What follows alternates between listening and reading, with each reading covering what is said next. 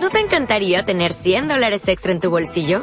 Haz que un experto bilingüe de TurboTax declare tus impuestos para el 31 de marzo y obtén 100 dólares de vuelta al instante.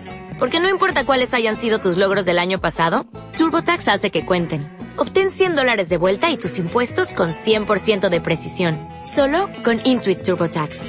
Debes declarar para el 31 de marzo. Crédito solo aplicable al costo de la presentación federal con TurboTax Full Service. Oferta sujeta a cambios o cancelación en cualquier momento. Bienaventurados los pacificadores, porque ellos serán llamados hijos de Dios.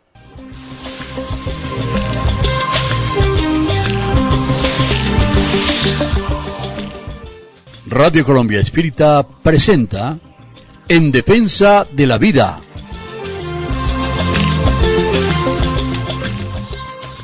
Un programa para fortalecer los lazos del amor y la paz fundamentados en el respeto. Les invitamos a la reflexión y a la acción. Bienvenidos.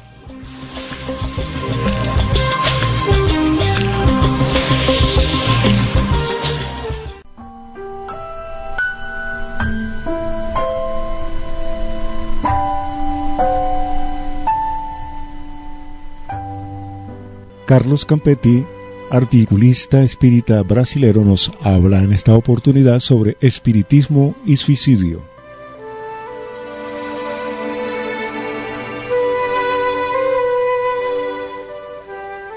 Hay aún muchas personas que piensan que el espiritismo es cosa de locos o del diablo y llegan a afirmar que el estudio de esa doctrina puede llevar al suicidio. Este razonamiento es fruto de la ignorancia de lo que es en realidad el espiritismo. El resultado de su estudio es todo lo contrario de lo que suponen los que no lo conocen en profundidad y que juzgan esta filosofía de vida solo de oídas o lecturas superficiales. Por muchas razones, el espiritismo es hoy uno de los mayores obstáculos para que la gente que lo conoce cometa suicidio. Entre esas razones está la convicción de que la vida continúa en el más allá después de la muerte del cuerpo físico, pero no es una convicción religiosa que se apoya en la fe solamente. El espiritismo presenta numerosos mensajes de los que ya desencarnaron y vuelven a través de la mediunidad a comentarnos sus experiencias. Especialmente nos presenta de forma cruda y real la situación de los que se han suicidado, sus sufrimientos son narrados por ellos mismos en comunicaciones que están en diversos libros, como por ejemplo En el cielo y el infierno de Allan Kardec. En diferentes obras podemos verificar que hay otras razones suficientes para que las personas no cometan ese crimen bárbaro que es el suicidio. El espiritismo ofrece la certeza de que el resultado del suicidio es justo el opuesto de lo esperado.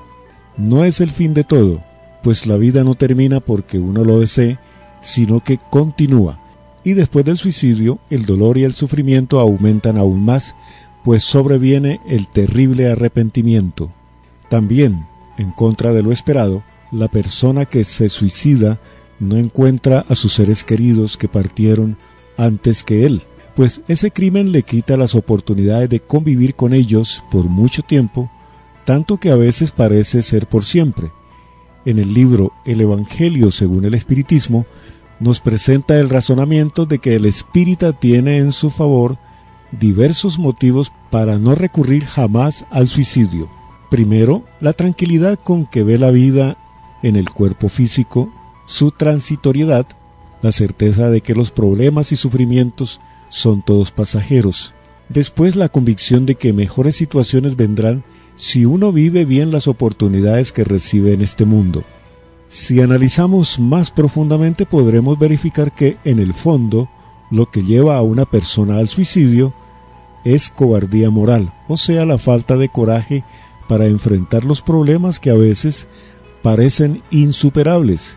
Junto a esto está la incredulidad o la simple duda en cuanto al futuro. Estos sí son incitantes al suicidio pues el que duda, ¿qué puede esperar además de los dolores y sufrimientos presentes? Por incredulidad o por certeza en cuanto a la posibilidad de un cielo beatífico y la mayor probabilidad de un infierno eterno, algunos llegan a la errónea conclusión de que es mejor intentar romper con los sufrimientos lo antes posible. Se puede concluir entonces que el suicidio es el resultado de una visión distorsionada de la realidad que lleva a la gente en un momento de vacilación a cometer uno de los más grandes crímenes que se puede producir en contra de la justicia divina.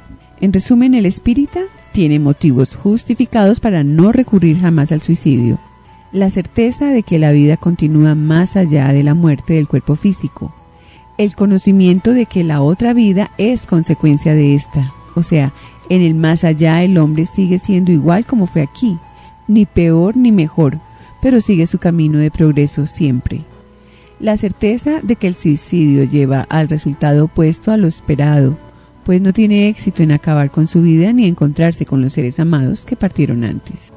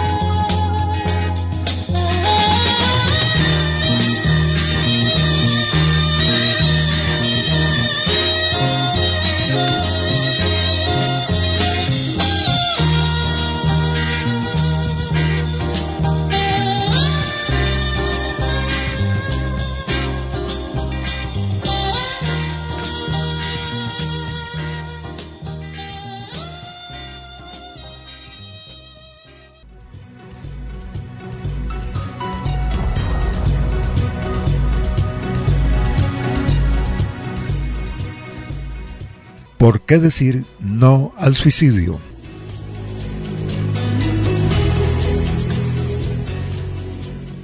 El suicidio es uno de los mayores y más grandes errores que el ser humano puede cometer como fruto de su profunda ignorancia de la realidad espiritual. Si la vida realmente terminara con la muerte del cuerpo físico, el suicidio se podría considerar o justificar como una solución para poner fin a determinados problemas o sufrimientos. Sin embargo, si bien es cierto que el cuerpo material se extingue en el lodo pútrido de un sepulcro, es aún más cierto que el espíritu, que es la auténtica personalidad, centella divina que desciende del Creador, es eterno y que con la destrucción del cuerpo carnal, al pasar al mundo espiritual, irremediablemente sufrirá las terribles consecuencias de dicho acto. El suicida es un rebelde que violenta su propio destino, pues menosprecia y destruye la dádiva que supone su cuerpo carnal, el cual es un instrumento de manifestación del que se sirve el espíritu para sus experiencias y luchas en el mundo físico, perturbando y perjudicando terriblemente su propio progreso espiritual. Seamos siempre conscientes de que nuestras vidas son trazadas por lo alto, bajo el más elevado sentido de justicia, siendo el cuerpo físico una concesión que debemos respetar hasta el plazo marcado y que detrás de cada existencia existe todo un trabajo de previo de estudio y preparación con el único objetivo de lograr nuestro adelanto espiritual.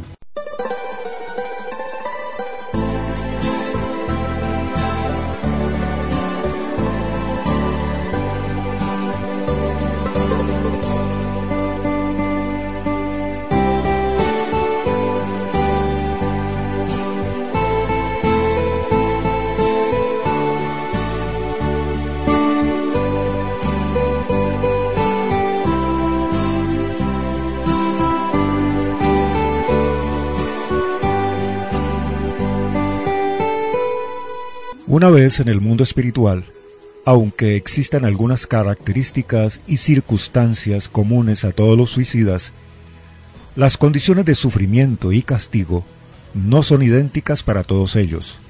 Pueden variar en duración e intensidad según los motivos agravantes o atenuantes de la falta cometida y del más o menos apego a la vida material. Cada suicidio arrastra su propia pena y suplicio según las particularidades que lo acompañan, no habiendo castigos uniformes y constantes para las faltas del mismo género. La justicia divina ajusta cada conciencia conforme a la intención íntima y el propósito real que llevó a cada individuo a cometer dicho acto. Todos los sufrimientos y penalidades que contrae el suicida están en relación directa con el grado de voluntad que concentró para tomar la fatal resolución de destruir su cuerpo carnal. Al suicida le espera una gran sorpresa y a la vez una gran decepción, nada más despertar a la nueva realidad, ver que no ha muerto, que el suicidio no ha puesto fin a su existencia. Siente bullir en su mente los mismos problemas o motivos que lo llevaron a tomar esa fatal determinación comprueba con gran amargura que su intento de desaparecer ha sido en vano, desesperándose hasta la locura, teniendo la sensación de vagar sin rumbo por un espacio tenebroso como un loco, tratando de huir de sí mismo sin poder conseguirlo. Se encuentra rodeado de una penumbra impenetrable y siniestra, sintiendo los mismos dolores que ocasionaron la muerte del cuerpo carnal, viviendo continuamente el fenómeno de su agonía final. El cordón fluido magnético que liga al espíritu con su envoltura carnal y que le comunica la vida debe estar en condiciones apropiadas para poder separarse de éste con la llegada de la muerte natural sin choques ni violencias.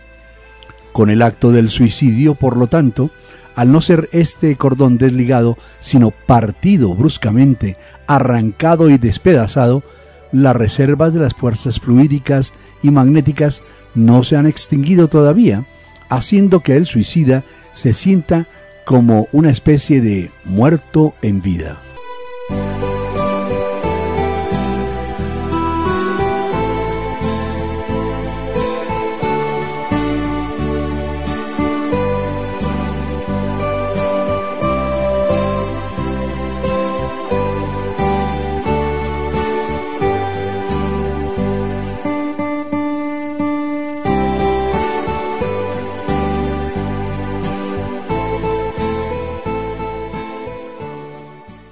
El suicida, como consecuencia de ello, es atraído a zonas inmundas y bajas por un movimiento de impulso natural, donde tendrá que despojarse de dichas fuerzas vitales que han quedado revistiendo su periespíritu, es decir, donde se tendrán que deshacer las pesadas cadenas que siguen atándolo al cuerpo físico.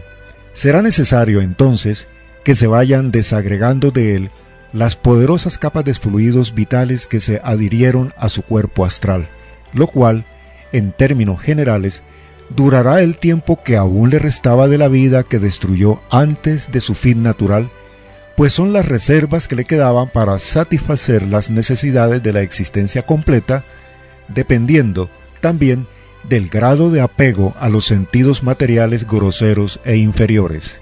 Es muy frecuente que el espíritu de un suicida se vea durante mucho tiempo obligado a permanecer junto a su cadáver en plena descomposición, sintiendo todas las necesidades de la vida física y teniendo constantemente la visión del cuerpo carnal pudriéndose y siendo comido por los gusanos, con la terrible sensación que este acto de corrupción y putrefacción llega a alcanzarlo.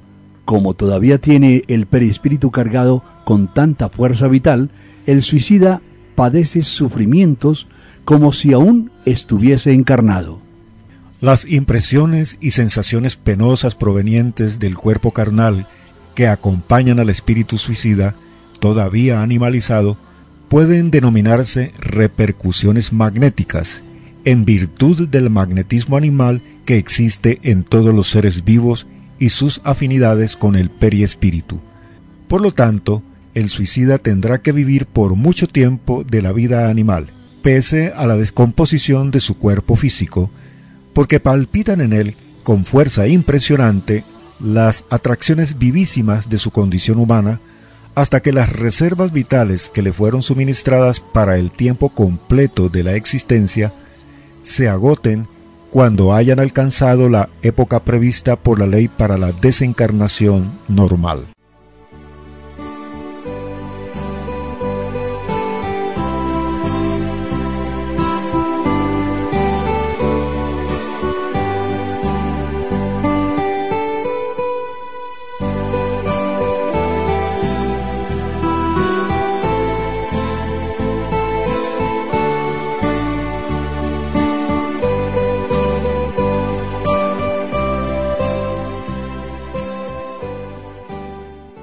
En tan delicada como deplorable situación, permanecerá el suicida sin que nada se pueda hacer para socorrerlo, porque existe como una especie de fatalidad que procede del propio acto del suicidio, la cual impide que éstos sean socorridos con la presteza que serían de esperar de la caridad propia de los hermanos espirituales.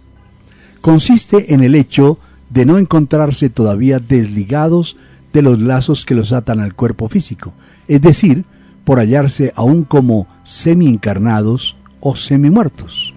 En el caso particular de que el suicida se encuentre que el cúmulo de fuerzas vitales animalizadas, además del bagaje de pasiones y de una desorganización y desajuste mental, producido por tan grave choque vibratorio en su organización periespiritual, sobrepase sus fuerzas, entonces la única terapia indicada en estos casos sería la de una reencarnación inmediata. Dicha reencarnación servirá para completar el tiempo que le faltaba para el término de la existencia que cortó prematuramente, permitiendo agotar todas las fuerzas vitales que le quedaba intactas y poder corregir los disturbios vibratorios. Tales reencarnaciones, muy dolorosas y hasta anormales, aún así son preferibles a las desesperaciones del más allá de la sepultura y a muchos años de sufrimiento al límite. Se trata, pues, de una terapéutica, de un recurso extremado exigido por la calamidad de su propia situación, pero que evitará gran pérdida de tiempo al suicida, proporcionándole más rápida comprensión, alivio y consecuentemente un progreso razonable. Una vez transcurrida esta reencarnación terapéutica, llena de infortunio y de dolor, las capas impuras y pesadas que impiden el brillo del cuerpo astral se adelgazarán, dando lugar a que las vibraciones se activen, haciéndose menos densas.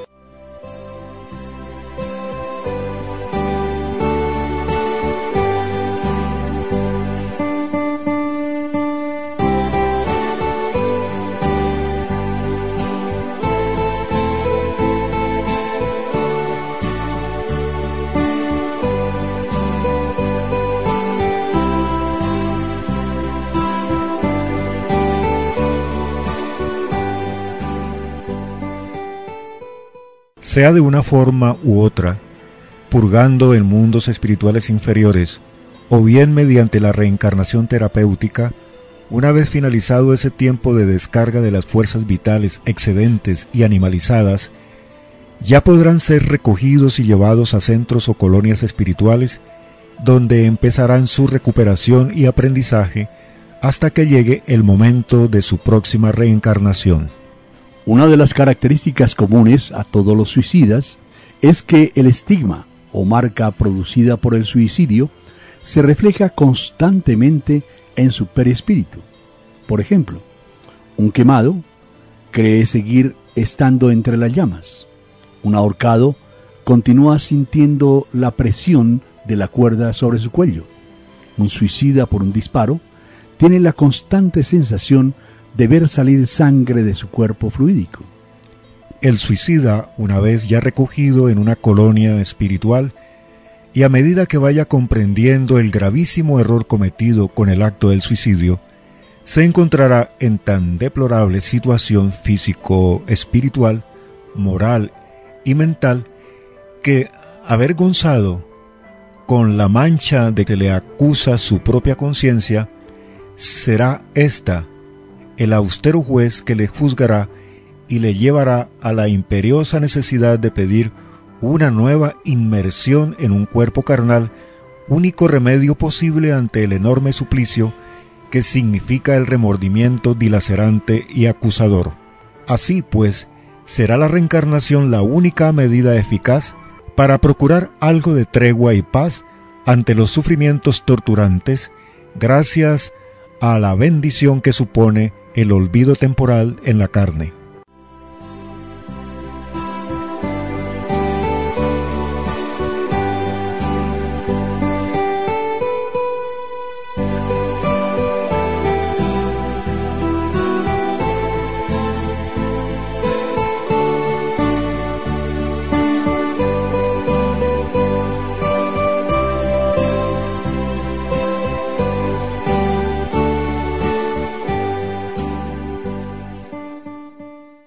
El suicida, por lo tanto, deberá tomar otro cuerpo carnal en condiciones muy penosas de sufrimiento y agravadas por el gran desequilibrio que se provocó en su perispíritu, el cual, siendo una organización viva y tremendamente impresionable como es, se resintió enormemente por la brutalidad del suicidio.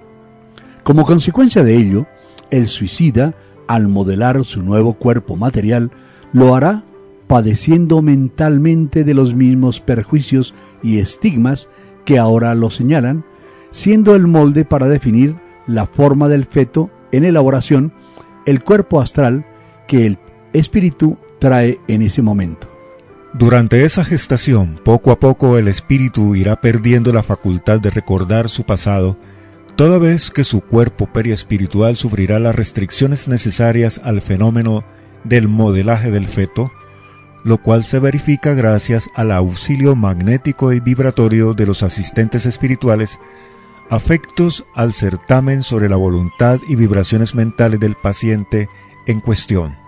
A medida que avanza el proceso de la gestación, las vibraciones del espíritu se van comprimiendo más y más, calcándose muy profundamente en la organización astral, los recuerdos, impresiones y dramas vividos en el pasado, produciéndose el olvido tan necesario para dar un descanso y algo de reposo a los remordimientos morales del suicida. Muchos de estos suicidas nuevamente encarnados aparecerán con enfermedades que la ciencia humana no podrá curar porque serán repercusiones dañinas de las vibraciones del periespíritu tan perjudicado por el traumatismo como resultado del suicidio sobre el sistema nervioso del nuevo cuerpo físico.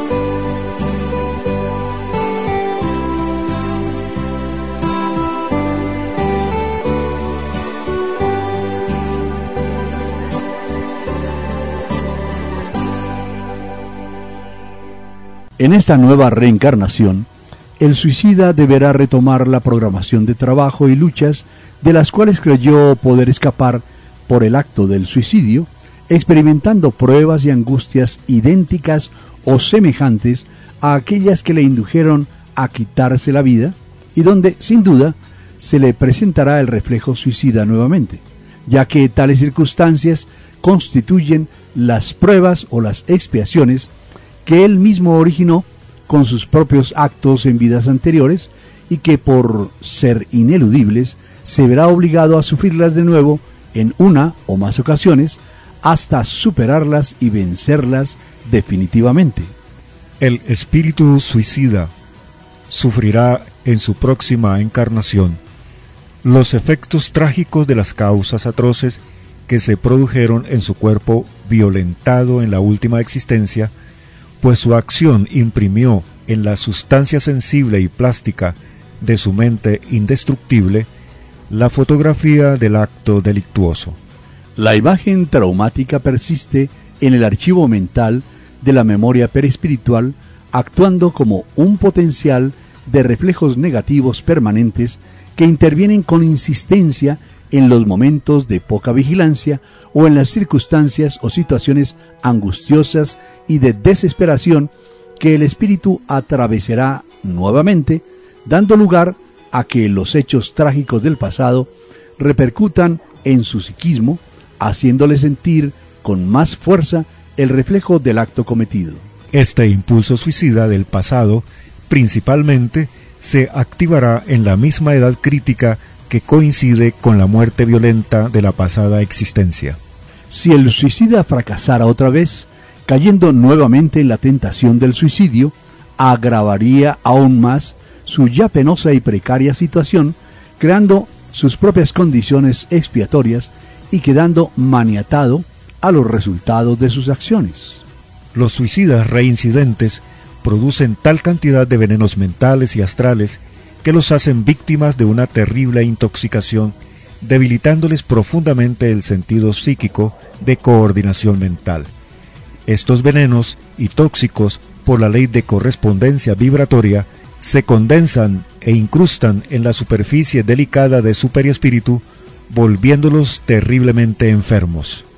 En la formación del nuevo feto, y a medida que éste se va desarrollando, el perispíritu del suicida se irá liberando gradualmente de su carga espiritual un tanto venenosa, transfiriéndola y drenándola hacia el organismo tierno en formación, el cual manifestará después la misma enfermedad en toda su eclosión perniciosa, volviéndose un instrumento de sufrimiento y de dificultades para su dueño, víctima de su tropelía y su rebeldía.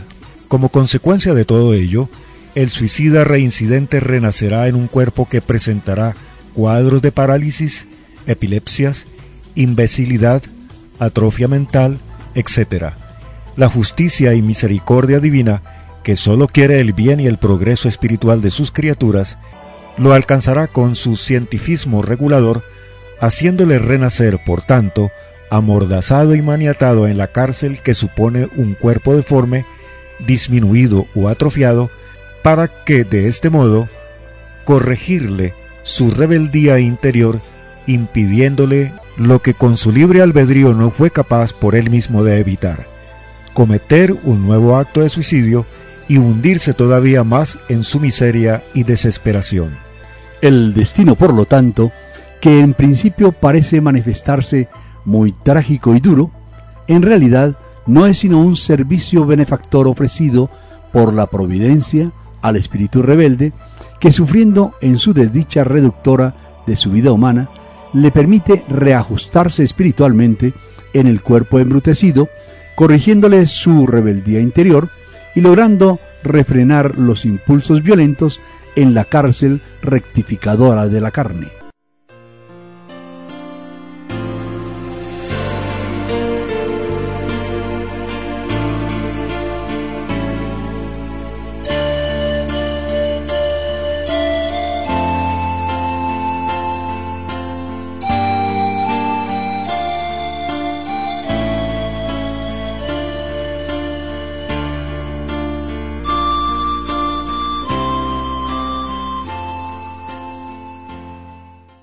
Todos los dramas que la vida terrena pueda presentar son meros contratiempos pasajeros, contrariedades banales comparados con los monstruosos sufrimientos originarios del suicidio, porque el suicidio solo sirve para sobrecargar la propia existencia como también la conciencia de responsabilidades tan graves como pesadas.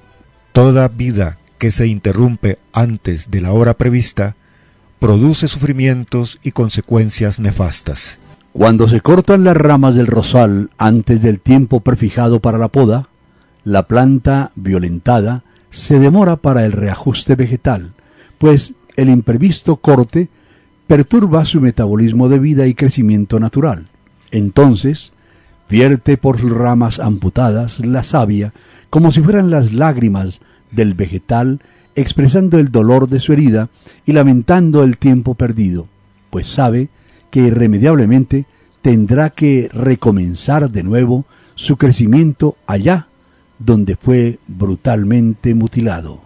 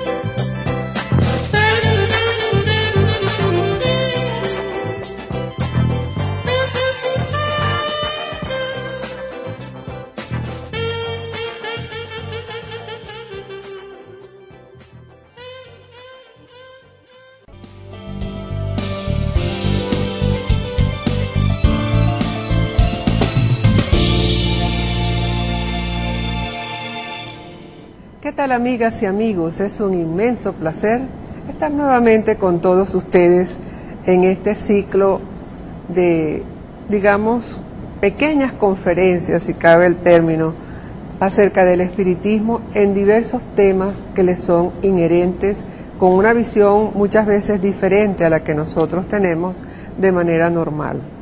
Eh, contamos con la presencia una vez más del señor Alipio González con quien pues he realmente tenido la oportunidad de compartir muchos momentos dentro de esta sabiduría, porque realmente considero que la doctrina espírita trae un cúmulo de sabidurías que si lo sabemos atesorar nos lleva pues a vivir mejor, a ser mejores seres humanos. Una vez más, señora Alipio, es un inmenso placer tenerle conmigo y con nosotros, no solo aquí en el estudio, sino en Maracaibo. Muchísimas gracias, doctora Clarisa Casal, y también a los amigos televidentes que nos están observando a través de las pantallas. Es para nosotros un privilegio y una inmensa alegría poder compartir con todos sobre estas cosas tan bonitas. Sí. Vamos a hablar hoy, amigas y amigos, sobre el sagrado respeto a la vida. Todos sabemos que la vida no nos pertenece, que nos ha sido dada por alguien y nosotros no tenemos derecho, pues, a hacer con ella lo que nos da la realísima gana. Me gustaría que en términos muy doctos, como usted suele hacerlo, pero además muy sencillos, pues nos hablara sobre el sagrado respeto a la vida. Una entidad espiritual muy querida nos dijo en una oportunidad, la voz que tú tienes no es tuya, es de Dios. Yo recibí un impacto muy grande porque yo siempre creí que la voz era mía, que mi cuerpo era mío, que mi vida era mía. Y entonces ahora me dicen esas entidades elevadas que la voz no es mía. Si la voz no es mía, otras partes del cuerpo tampoco son mías. Entonces las tengo aquí donde las estoy usufructuando y debo respetar eso. Entonces el sagrado respeto a la vida surge porque la vida es nuestro mayor tesoro. Dios nos la ha dado con un propósito, con un elevado propósito. Y lamentablemente, para la inmensa mayoría de nosotros, constituye motivo de desconcierto todo esto, porque no, terminamos de, de entender esta situación y cometemos abusos. Tratamos, por ejemplo, de resolver nuestros problemas cuando pensamos que ya la vida no tiene para nosotros significado, entonces optamos por suicidarnos, pensando que al suicidarnos todo va a acabar. Y resulta que no es así. Cuando la persona se suicida, del otro lado va a tener los mismos problemas que tenía cuando tomó esa nefasta decisión y ahora más agrandados porque se ha, ha, sacado la vida. Sí. Desde el punto de, de, vista espírita, ¿cuál es la visión que se tiene propiamente para ampliar un poquito más esto de la vida y de la muerte? La vida es nuestro mayor tesoro. Tenemos que comprender o debemos comprender que poseemos tres cuerpos, el cuerpo material, el cuerpo periespiritual o psicosoma o cuerpo astral y el alma o espíritu. Este primer cuerpo muere, el cuerpo material muere, se desintegra, regresa a la tierra. El cuerpo periespiritual a veces también desaparece, aunque inmediatamente surge otro. Y el alma o espíritu no muere nunca, es eterna. Nosotros tenemos este cuerpo así como si fuésemos usufructuarios, como dije antes, como si tuviésemos eso a, a, consignación, como si Dios nos dijera, mira, te presto este cuerpo, te doy este cuerpo para que lo uses durante 90 años, pero tienes que respetarlo, tienes que cuidarlo, tienes que amarlo, tienes que atenderlo porque tu cuerpo será la herramienta con la que tú vas a escribir esas páginas hermosas de la vida. Y eso lo olvidamos generalmente. En el caso de suicidio, ¿en qué consiste el suicidio? La persona mata su cuerpo material, acaba con él. Pero como los otros dos cuerpos son los realmente más importantes, más importante es el periespiritual y, el alma o espíritu sería el cuerpo real que tiene una importancia suprema. La muerte del cuerpo material, por supuesto, que afecta a estos dos cuerpos. Estas son almas que tendrán que regresar con determinadas limitaciones a la vida. Los vemos después con deficiencias orgánicas de todo tipo, donde van a sufrir para que aprendan a respetar la vida que se truncaron ellos mismos. Sí, pero ¿qué ocurre, ustedes que conocen más sobre este tema, a partir del momento en que la persona se suicida y se ve del otro lado, en ese mundo espiritual, si es que va directo allá, pregunto yo. Sí, hay varias sorpresas. La primera sorpresa que se lleva al suicida es que destruyó su cuerpo, pero sigue vivo. La vida no, no se acabó con la muerte del cuerpo. Entonces muchos de ellos tratan de reunir los pedazos de su cuerpo, de tratar de regenerar el cuerpo para que continuar con la vida, pero ya no pueden.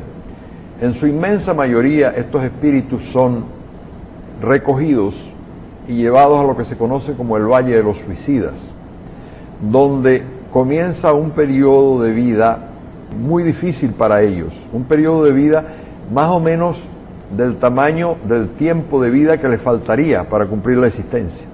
O sea, si tendría que vivir 90 años y se mató a los 40, tendrá que vivir allí 50, años, en, ese, en ese lugar.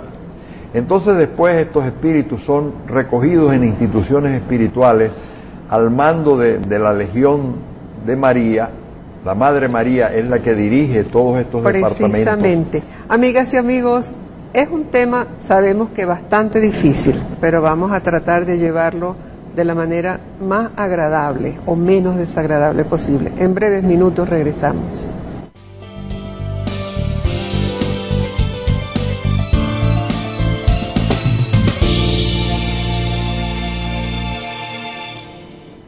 Bien, amigas, amigos, gracias por esperarnos allá.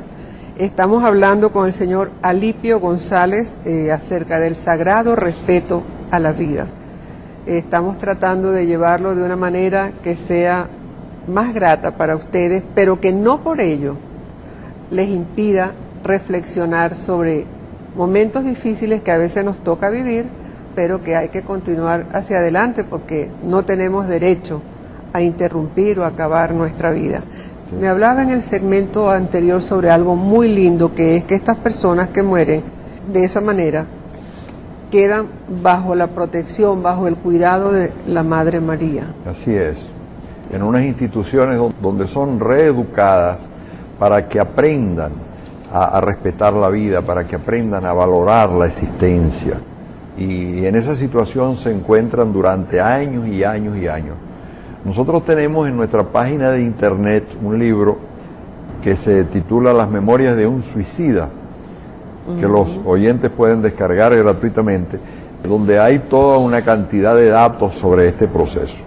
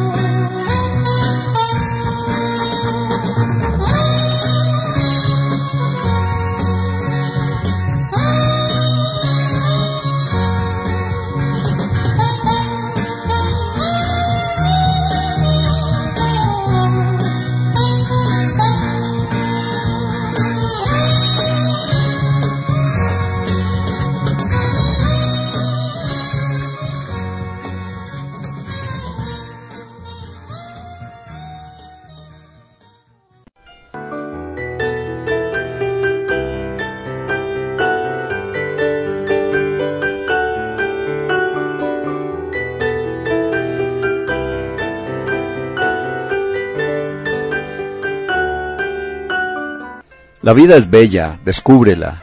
Al oír que mucha gente desesperada se quita la vida, no podemos menos que proclamar simplemente que no hay nada tan maravilloso como ella. La vida, lo mismo que la de las plantas, que la de los animales, que la del hombre, es bella, inmensamente bella, pero hay que descubrirla para poder apreciarla. Tengo enfrente de mi ventana una terraza sencilla, pero adornada con abundantes y variadas flores. Cada día que pasa, me solazo contemplando cómo crecen. Primero fueron plantas pequeñitas que apenas se asomaban por entre la tierra del matero como pidiendo permiso para vivir. Ahora, después de unos cuantos días, las veo floridas y esbeltas, dispuestas a adornar cualquier recinto. Han crecido gracias a la vida que tienen. Por las mañanas, al romper el alba, oigo cerca de la ventana el alegre gorjeo de unas avecillas cantarinas que me recrean con sus melodías y un poco más lejos el canto de unos gallos que lanzan al aire su melancolía, cada cual con su canto y con su encanto. Y como ellos, millones y millones de animales que saludan a su manera al amanecer, al mismo tiempo que dan gracias al Creador por el don de su vida, y ese firmamento a su lado cargado de nubes desenvueltas por donde se asoman los rayos del sol mañanero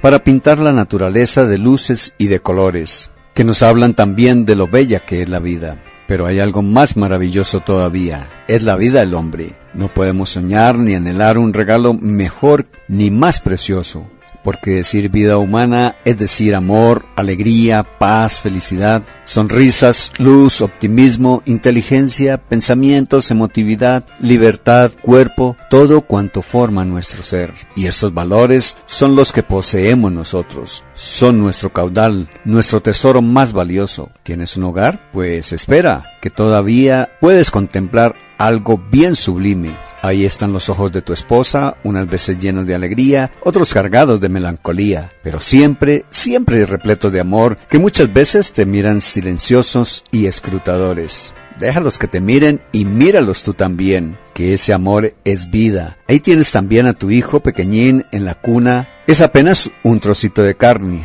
pero esa carne es a la vez tuya, como simiente de vida irá creciendo al calor de tus caricias, mimos, besos y abrazos, ahí está también tu hogar, ese hogar que un día lo soñabas con anhelo y esperanza.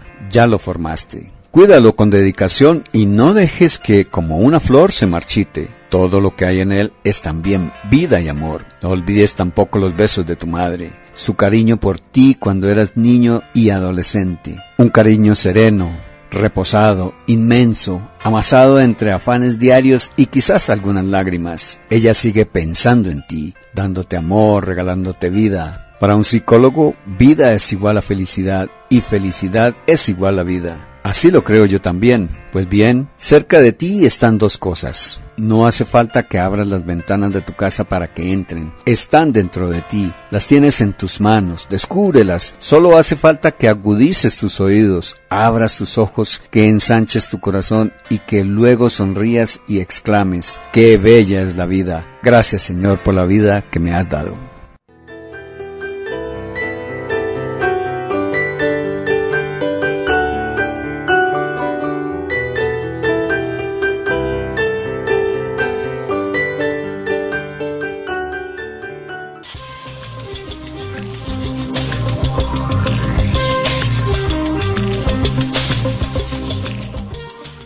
Hasta aquí nuestra emisión del día de hoy, pero seguiremos en defensa de la vida. Siga usted en sintonía de Radio Colombia Espírita, una ventana a la espiritualidad.